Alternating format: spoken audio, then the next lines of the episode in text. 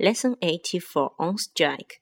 Busmen have decided to go on strike next week. The strike is due to begin on Tuesday. No one knows how long it will last.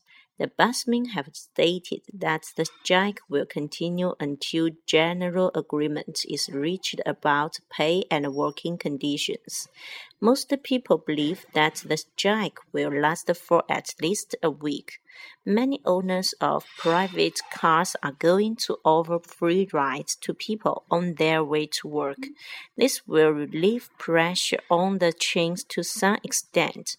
Meanwhile, a number of university students have volunteered to drive buses while the strike lasts. All the students are expert drivers, but before they drive any of the buses, they will have to pass a special test. The students are going to take the test in two days' time. Even so, people are going to find it difficult to get work.